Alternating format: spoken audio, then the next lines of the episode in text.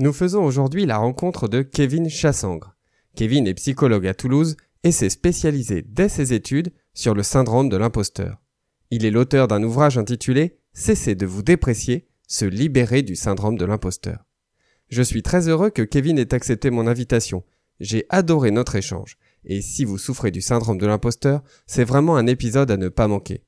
Nous avons parlé des origines du syndrome, qui peut apparaître très tôt dans l'enfance, mais aussi plus tard, à l'âge adulte, durant les phases de grande transition.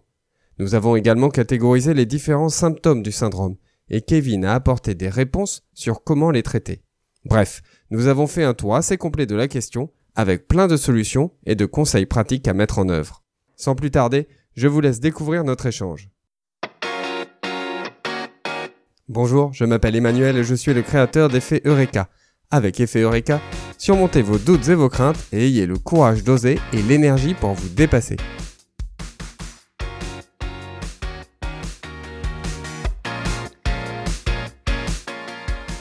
Bonjour Kevin. Bonjour.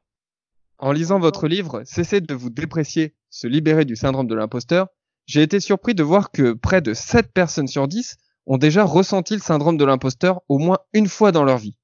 Mais quelle est l'origine de ce syndrome? D'où vient-il? Alors déjà, euh, c'est 7 personnes sur 10, pardon, mais qui sont amenées à douter ne serait-ce qu'une fois dans leur vie de leur légitimité.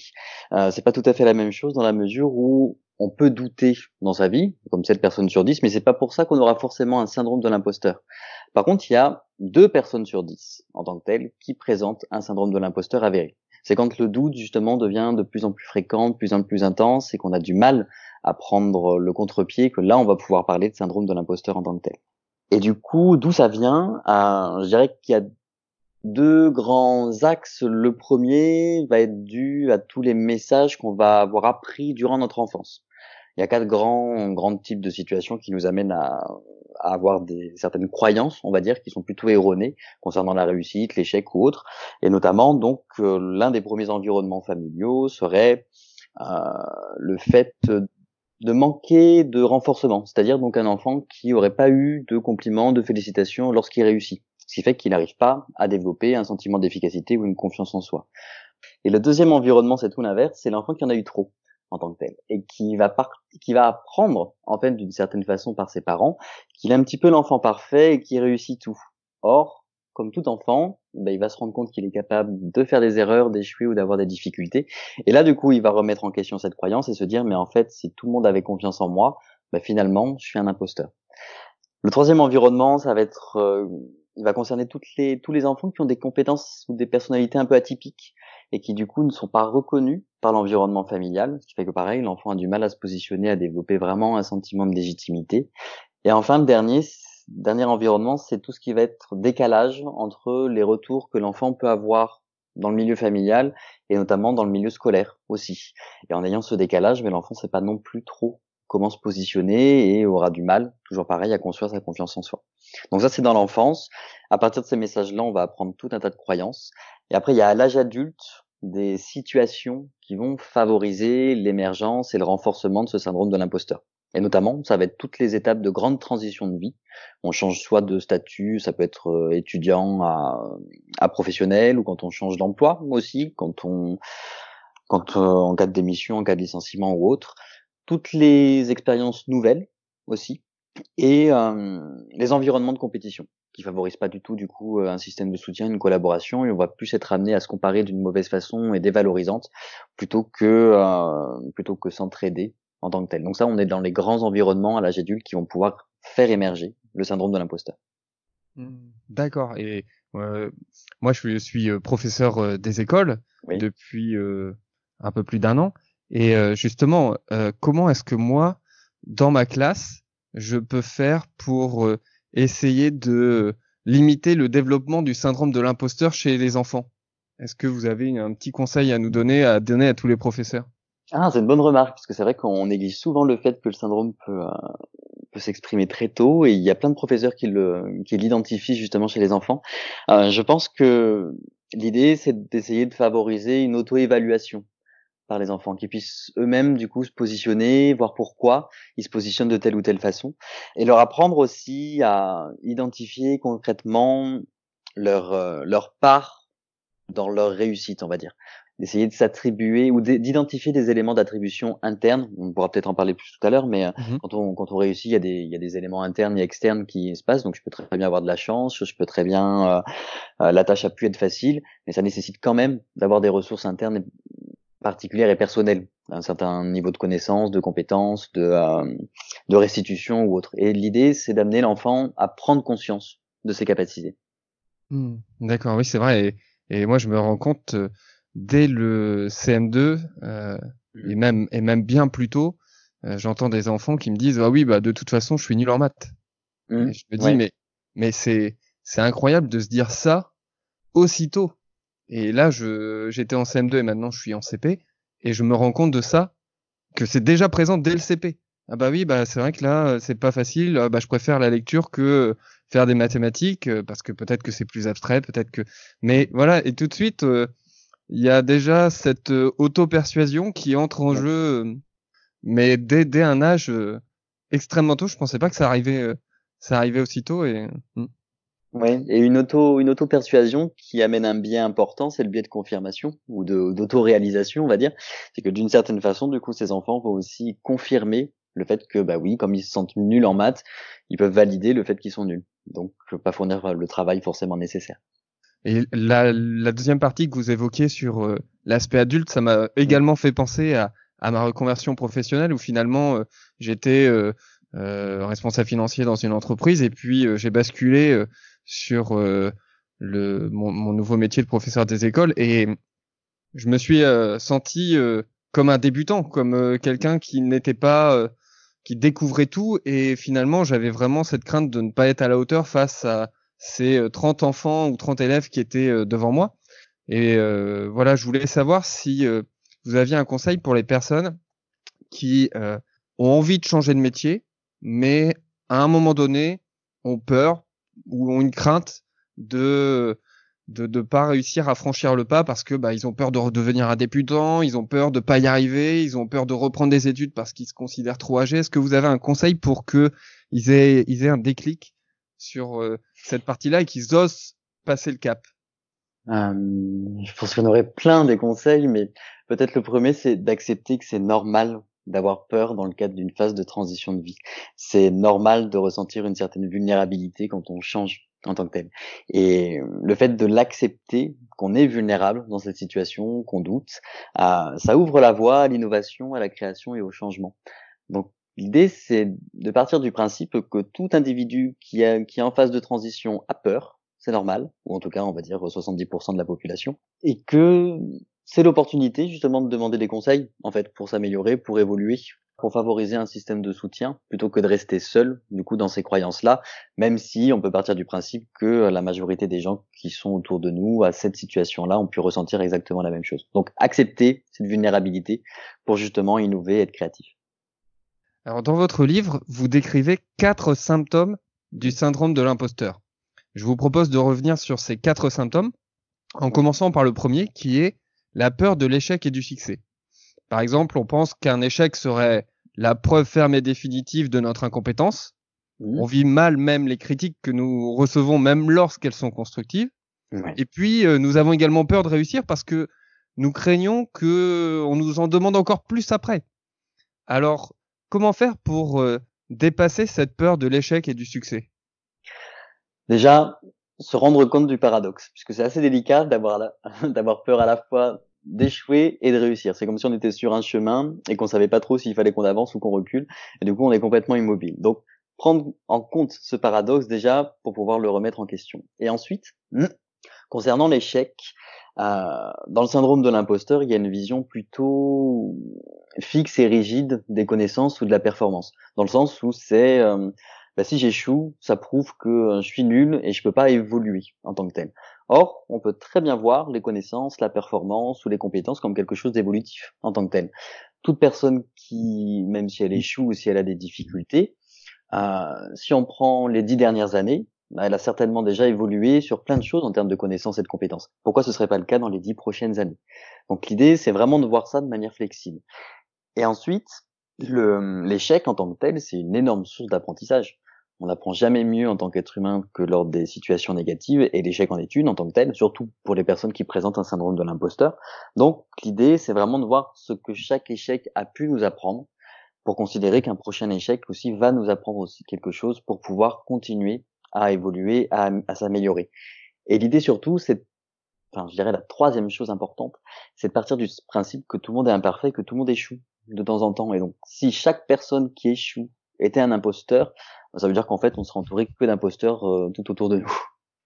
Et, et du coup, bah oui, bah, par rapport au succès, pardon, la, la peur du succès, l'idée c'est qu'elle vient du fait d'avoir peur, comme vous l'aviez dit, de d'avoir plus d'exigences de la part de l'entourage, qu'on puisse nous en demander plus.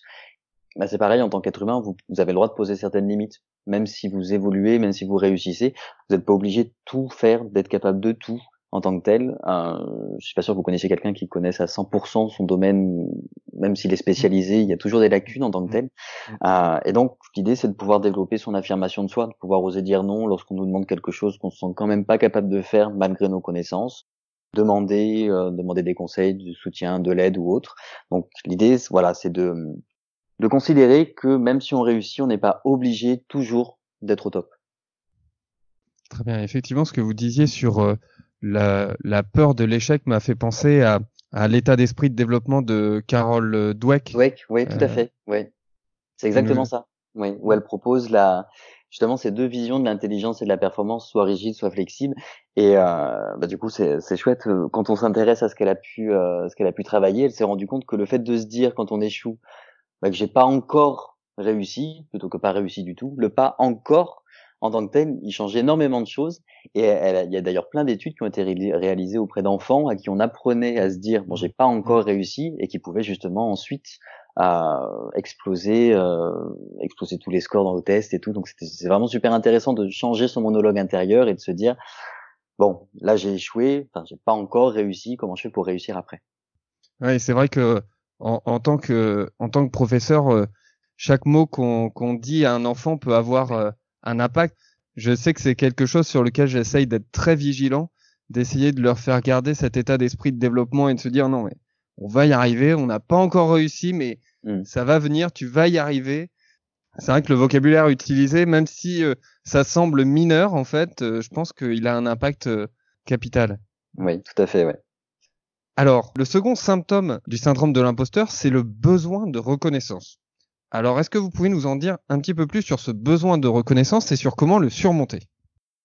Le besoin de reconnaissance dans le syndrome de l'imposteur, c'est un besoin d'être euh, le meilleur, d'être spécial, d'être au-dessus des autres pour euh, bah, justement pour garantir une certaine sécurité, puisque le risque en fait en étant comme tout le monde, c'est de pouvoir être démasqué. Donc vraiment, les personnes qui présentent un syndrome de l'imposteur ont cette volonté d'être euh, admirées, reconnues aux yeux des autres. Et en fait, elles mettent malheureusement toute leur estime de soi dans le regard de l'autre.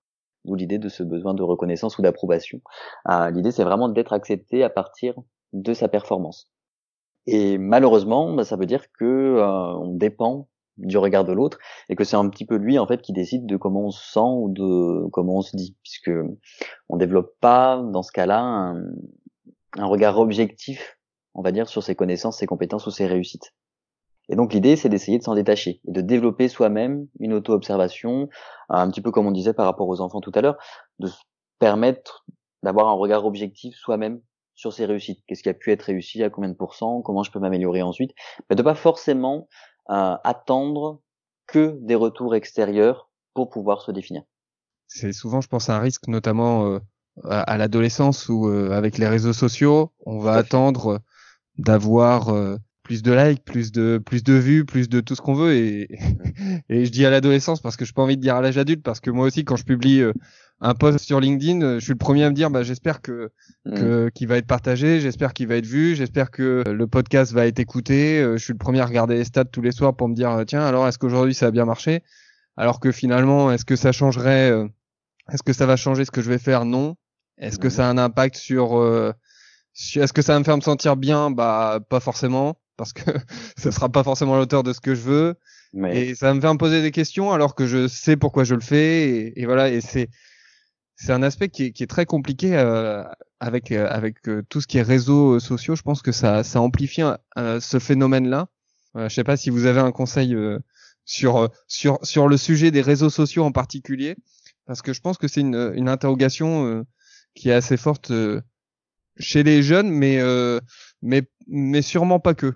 Oui, je pense chez les adultes aussi d'ailleurs. Puis comme vous l'avez dit, on peut tous très vite tomber dans le piège de la tyrannie du like. La stat. Euh, ouais, je dirais que, mais mine de rien, vous avez fourni la réponse avec votre question. C'est l'idée, c'est de se recentrer sur ses premiers objectifs en tant que tel. Le premier objectif, c'est pas d'avoir forcément le plus de likes possible. C'est surtout, j'imagine, par plaisir qu'on fait euh, qu'on fait ça par plaisir soit de diffuser une information soit de partager et l'idée c'est peut-être de se recentrer là-dessus plutôt que d'être que dans euh, cette idée de il faut absolument que ce soit reconnu. Non, je suis plus dans le plaisir de ma démarche et c'est ça qui compte le plus en tant que tel. Alors le troisième symptôme de syndrome de l'imposteur, c'est le dénigrement de nos compétences. Oui. Quand on nous félicite, nous nous disons j'aurais pu faire mieux, ce n'est pas grand-chose, je n'ai rien fait d'extraordinaire ou encore j'ai eu de la chance.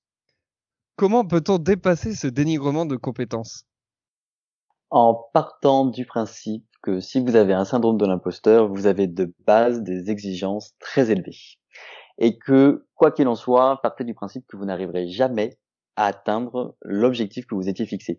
Je dirais c'est un peu, enfin je dirais surtout qu'il n'y a rien de tel pour se prouver qu'on n'est pas capable que de se fixer des objectifs qui sont inatteignables. Donc déjà, abaisser, l'idée c'est d'abaisser ces objectifs, on va dire, aller d'environ 20%, juste pour qu'ils puissent être, aller peut-être encore au-dessus de la norme, mais au moins qu'ils se rapprochent un petit peu de la norme, ce serait déjà pas mal. Euh, et, euh, et l'idée, en fait, pour aider, c'est de voir la réussite un peu, euh, comment dire, la réussite, peu importe laquelle, grande ou petite, si elle n'avait pas été là, comment vous vous seriez senti Et on sait que, on en a parlé tout à l'heure, mais en cas d'échec, justement pour les imposteurs, enfin pour les personnes qui présentent un syndrome de l'imposteur, il y a vraiment un ressenti très négatif et des, pensées très catastrophiques. Donc l'idée c'est d'accorder, puisque quand il n'y a pas de réussite, il y a un ressenti négatif. Pourquoi, lorsqu'il y a réussite, il n'y a pas de, de ressenti positif? L'idée c'est de mettre un petit peu, enfin, de mettre un équilibre en fait dans les émotions, en s'accordant à ressentir justement des émotions positives en cas de réussite. La réussite est un fait en tant que tel, le fait il est là. C'est ensuite mes exigences qui vont m'amener à le minimiser, le dénigrer. Donc ça, ça rejoint vraiment la pratique de la gratitude. Comme c'est là, je peux y accorder justement un minimum d'émotions positives et d'importance.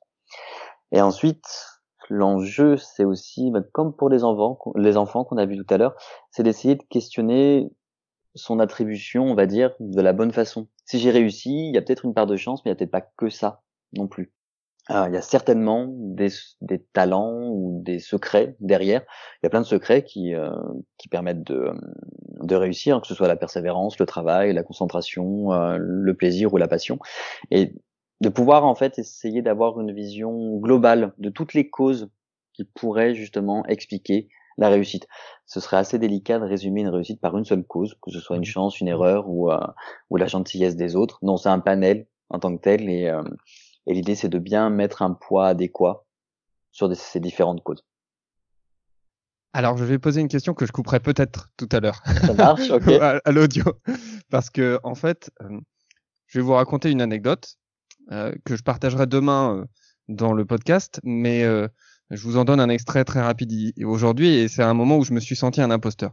En fait, j'ai passé le concours d'école de commerce il y a quelques années et j'ai terminé euh, à l'école, 1498e, mhm. et ils sont remontés jusque 1503.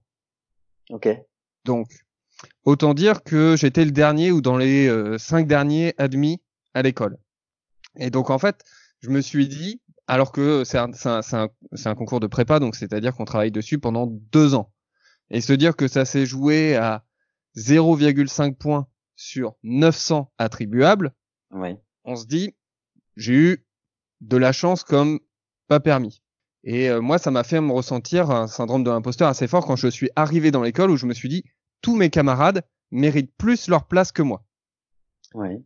Et euh, ce que ça m'a donné, c'est que une fois ce syndrome-là, euh, je l'avais, enfin, je l'avais intégré. Et en fait, ce que ça m'a donné, c'est de la force pour donner le meilleur de moi-même durant mes années d'école de commerce. Et donc, en fait, j'ai réussi à transformer ce syndrome de l'imposteur finalement en une force. Et euh, je voulais savoir si euh, finalement garder une certaine partie du syndrome de l'imposteur, c'était pas quelque chose qui pouvait être positif. C'est une très bonne remarque. Effectivement, si, dans la mesure où, alors, l'ennui avec le syndrome de l'imposteur, c'est que malheureusement, on s'en débarrasse jamais vraiment à 100%. Donc autant effectivement le garder, mais en n'en garder que les bons côtés. Puisqu'en tant que tel, quand il est, euh, quand il s'exprime à un degré adapté, il favorise la modestie, l'humilité, mais aussi l'investissement, euh, la persévérance. Et c'est exactement ce que vous décrivez. C'est euh, comme ceux qui expriment le syndrome de l'imposteur sont quand même assez perfectionnistes et engagés, euh, je dirais que c'est tout bénéf de pouvoir justement euh, se donner, euh, se donner tous les moyens à partir de ce syndrome de l'imposteur pour pouvoir justement réussir, s'épanouir. Le quatrième symptôme de la, du syndrome de l'imposteur, c'est le cycle de l'imposteur. Et à titre personnel, je m'y suis beaucoup reconnu. Alors, je vais le décrire rapidement pour les auditeurs. Euh, on part euh, d'une activité, une nouvelle activité qu'on ne connaît pas, qu'on ne sait pas forcément faire. On va suivre le cycle suivant. Tout d'abord, on va ressentir de l'anxiété. Ensuite, deux options. Soit nous procrastinons, soit nous nous lançons dans un travail excessif. Ensuite, nous réussissons et nous éprouvons du soulagement. Ensuite, nous, nous, ensuite, nous dénigrons les retours positifs. Oh, ce n'est rien, je n'ai pas fait grand chose. Ensuite, nous attribuons notre succès à un facteur externe du type j'ai eu de la chance. Et enfin, nous avons l'impression que nous ne serons pas à la hauteur la prochaine fois. Alors, voilà le cycle qui recommence. Alors, comment on peut faire pour casser ce cercle vicieux? On peut le casser à différents endroits. C'est le principe du cercle vicieux, justement. Il y a plusieurs points là qui peuvent être travaillés en, en individuel. D'une part, bah, c'est l'anxiété. Du coup, si on écoute l'anxiété, si elle pouvait parler, elle dirait généralement, du coup, euh, bah, ce serait certainement la peur de l'échec ou la peur du succès. Donc l'idée, c'est de questionner, comme on a vu tout à l'heure, bah, l'intérêt d'avoir peur de l'échec alors qu'on apprend et euh, de la peur du succès alors que je peux poser des limites après. Et c'est aussi pouvoir, euh, s'il y a anxiété, autant l'écouter. Et donc, bah, quelle est la première chose qu'on conseillerait à quelqu'un d'anxieux C'est de se relaxer. Donc, relaxez-vous mettez en place des méthodes de relaxation, peu importe lesquelles, euh, pour pouvoir aussi euh, atténuer cette anxiété, puisque plus l'anxiété est importante, plus c'est difficile de relativiser ses pensées. Donc déjà, passer par des méthodes comportementales en vous relaxant. Et ensuite, donc, on va être sur les deux stratégies, soit la procrastination, soit le travail euh, excessif. L'idée, c'est de fonctionner par étapes en tant que tel. Dans le syndrome de l'imposteur, on est très tout ou rien ben, d'une part, les, comme les objectifs sont très élevés et en plus, comme c'est difficile et que si on est dans du tout ou rien, on va vouloir tout faire tout de suite. Donc, ben, il n'y a rien de tel, on va dire, quand on juge une tâche anxiogène ou difficile que de la repousser. Le but de la procrastination, c'est pas tant de repousser la tâche, mais de repousser l'anxiété. Ou alors, si c'est trop difficile et, euh, qu'on veut tout faire d'un coup, on s'y met à 300%, et là, c'est le travail frénétique. Donc, laissez-vous le temps de faire un rythme raisonnable par étape, justement, euh, ce qu'il est nécessaire de faire pour atteindre votre objectif en tant que tel. Toujours pareil, en mettant de temps en temps des méthodes de relaxation, surtout si vous allez vers un travail frénétique. Donc voilà, l'idée par étapes successives et à un rythme raisonnable, du coup, sans avoir des objectifs trop trop élevés. Après, partez du principe que si vous avez un syndrome de l'imposteur, c'est que vous êtes certainement compétent, puisque ça va de pair. Plus on est compétent et intelligent, et plus on va être amené à douter. C'est le propre de l'intelligence. Euh, donc, vous allez certainement réussir, sur, même en changeant de stratégie, en plus, on va dire, sans procrastiner ou sans être de manière excessive. Et donc, autorisez-vous à euh, être satisfait de ce que vous avez pu réaliser. C'est ce qu'on a vu tout à l'heure, d'être reconnaissant de cette réussite qui est un fait en tant que tel, puis d'apprendre à tout simplement, face au retour positif, commencer par dire juste merci. C'est déjà c'est un mot tout simple, mais qui, euh, qui signifie beaucoup et qui vous permet d'une part de montrer à la personne qui vous a fait un compliment que vous l'avez entendu, mais aussi vous de vous permettre voilà, d'y répondre et donc d'acter le fait que vous avez reçu un message positif. Donc ça c'est bien.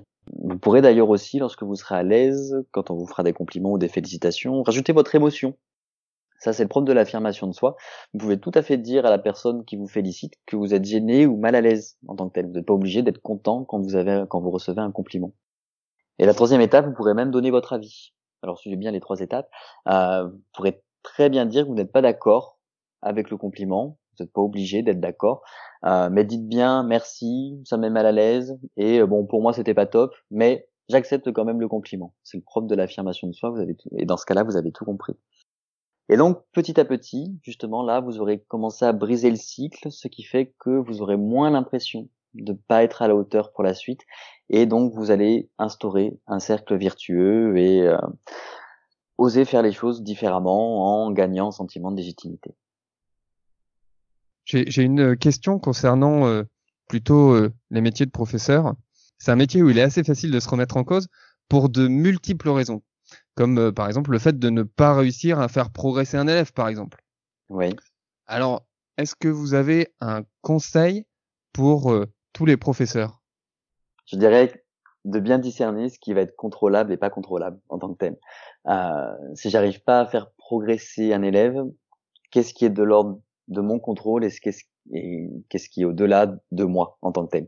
Il y a des choses qui sont inhérentes à l'élève, il y a des choses qui sont inhérentes à moi, certes. Donc, je peux peut-être voir ce qui fait que dans ma méthode, ce qui, qu'est-ce qui fonctionne pas, mais partez du principe que tout ne dépend pas de vous en tant que tel. Et demander des conseils, c'est toujours super intéressant d'être dans un travail collaboratif, de pouvoir échanger justement de ces difficultés avec les autres, puisque chacun ressent des difficultés à un instant T.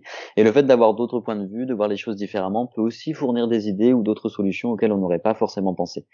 Mais voilà, le premier conseil, c'est vraiment qu'est-ce qui est de l'ordre de mon contrôle et qu'est-ce qui ne dépend pas de moi? Voilà, ah, c'est moi ça résonne complètement avec ma, ma première expérience parce que c'est vrai que bah, quand j'étais en entreprise, si j'avais une deadline à respecter, il me suffisait de travailler la nuit et puis euh, j'arrivais à la respecter à peu près. Pas toujours, mais souvent euh, j'y arrivais et ça dépendait entre guillemets que de moi. Alors que quand on est euh, devant les élèves et qu'on a une réaction à laquelle on s'attend pas et mmh. pour laquelle on n'est pas préparé, surtout quand on n'a pas beaucoup d'expérience, bah, c'est assez surprenant et assez déstabilisant et on voit que bah, on n'a pas ce contrôle que l'on peut avoir dans un autre métier. Mmh. Et c'est vrai que c'est quelque chose qui est déstabilisant et on, on, on, a tendance au départ, enfin en tout cas moi c'était mon cas, à vouloir tout contrôler ce qui se passe dans la salle de classe. Oui. Alors qu'en fait c'est impossible de, de réussir à tout contrôler. La deuxième chose qui m'a surprise en tant que professeur des écoles, c'est que même si on a des collègues, même si on a un directeur qui est toujours là pour nous, finalement on est quand même tout seul dans notre salle de classe. Oui. La plupart du temps. Ce n'est pas forcément évident de où on n'a pas forcément le réflexe d'aller demander euh, systématiquement le conseil euh, sur euh, bah, tel comportement ou telle action ou telle manière de procéder ou d'apprendre une leçon. C'est vrai que ça, je pense que là-dessus, on est, enfin, pour moi, c'est un, je sais que c'est un des axes de progression moi en tant que professeur des écoles, d'aller plus fréquemment mmh. demander des conseils, exposer ma problématique, même par exemple avec la maîtresse ou le maître de l'année précédente pour me dire bah oui lui l'année dernière il m'avait euh, il oui je, je, vois bien ce que tu ce que tu me dis euh, euh, moi j'avais fait ça ou j'avais fait ça autrement. Et donc finalement c'est vrai qu'en communiquant on a beaucoup plus d'idées que tout seul dans notre classe ou même qu'en regardant tout ce qui se fait sur internet et qui parfois euh, nous déprime. Parce qu'en fait on se rend compte que bah, la belle photo Instagram et quand toi tu regardes tu regardes ce que toi tu as réussi à faire par exemple en art visuel tu dis oh là là, wesh. Et bah dis donc, et ils vont ramener ça à leurs parents. Et bah dis donc, mm. oh là là, ils vont se demander ce qu'on fait en salle de classe. Hein. Donc euh, voilà, c'est ce sont des choses qui qui qui sont pas euh, forcément aisées à faire ou faciles même d'accepter de dire bah voilà, moi je suis face à une difficulté, je n'arrive pas euh, à m'en sortir. Comment est-ce que je peux faire pour pour y arriver? Et c'est vrai que de demander conseil à à ses collègues, c'est souvent c'est souvent une bonne solution qu'on n'utilise peut-être pas assez assez mmh. Après, je dirais que c'est difficile, surtout quand on a un syndrome de l'imposteur, puisque euh, le fait de demander conseil ou de l'aide, ça réfère directement à, à, une émotion de honte en tant que telle. On n'est pas que sur de la culpabilité, on peut être carrément sur de la honte. Ce qu'il faut savoir sur la honte, c'est que moins on en parle, et plus on la ressent.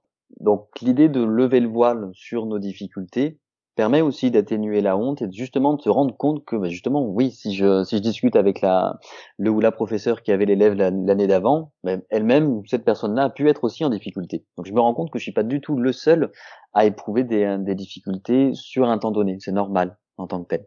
Donc l'idée c'est vraiment de d'oser lever le secret en toute authenticité et de se dire bah oui là je ne sais pas, ou là je ressens une difficulté, mais c'est justement parce que j'aurais passé cet, obstacle ou ce frein que je pourrais m'améliorer en tant que tel. Puisque si je, ne demande pas d'aide, si je ne demande pas de conseils, bah, il y a de grandes chances que ça puisse prendre plus de temps d'ailleurs pour trouver une solution. Et bah, ce temps-là, il va plutôt alimenter une faible estime de soi ou un manque de confiance en soi et le syndrome de l'imposteur en tant que tel.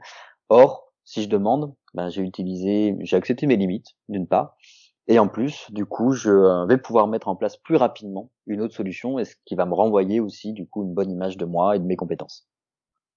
Merci beaucoup, euh, Kevin, pour tout ce que tu as partagé euh, avec nous aujourd'hui. Avec plaisir. Où est-ce que on peut te retrouver et te suivre pour avoir plus d'informations sur le syndrome de l'imposteur et sur comment le surmonter? Alors actuellement, vous pouvez me suivre sur ma page Facebook, kevin.chassangre, et sur mon site internet, euh, psychoster.com, contraction de psychologue et, imposteur. Tant sur Facebook que sur euh, mon site internet, j'essaye de référer le plus possible les derniers outils euh, en lien avec les thérapies cognitives et comportementales, justement pour que chacun puisse utiliser euh, ces outils à son rythme et de manière adéquate. Très bien, merci beaucoup. Et puis je crois aussi que tu es en train de travailler sur un programme numérique. Un programme numérique, ISIM, qui est issu donc de toutes les années de réflexion, on va dire, et de pratique de, euh, ma thèse sur le syndrome de l'imposteur, où euh, on a essayé, tant moi de mon côté que ceux avec qui j'ai travaillé, de mettre en commun tout ce qui a pu être fait sur le syndrome de l'imposteur afin d'utiliser et de proposer les outils les plus pertinents. Et l'idée, c'est de proposer tout ça sous forme numérique, puisque je réalise déjà ce type de groupe en, en clinique ou en entreprise. Et euh, donc le fait de le proposer au format numérique, ben, il y a plein d'avantages, c'est qu'on peut suivre le programme à son rythme, qu'on peut utiliser les outils qui nous semblent les plus pertinents pour nous, et puis on le fait en toute autonomie aussi, ce qui renvoie pour les personnes qui ont un syndrome de l'imposteur une, une image plutôt positive d'elle-même aussi. Parfait, merci beaucoup Kevin. Avec plaisir, vraiment. Du coup, c'était euh, vos questions étaient très intéressantes et vos, vos, témoignages aussi, d'ailleurs. Merci beaucoup. À très bientôt. À très bientôt. Au revoir. Cette semaine, nous continuerons sur le thème du syndrome de l'imposteur, puisque je vous partagerai deux moments dans lesquels je me suis vraiment senti un imposteur. D'ici là, prenez soin de vous et de ceux qui vous entourent.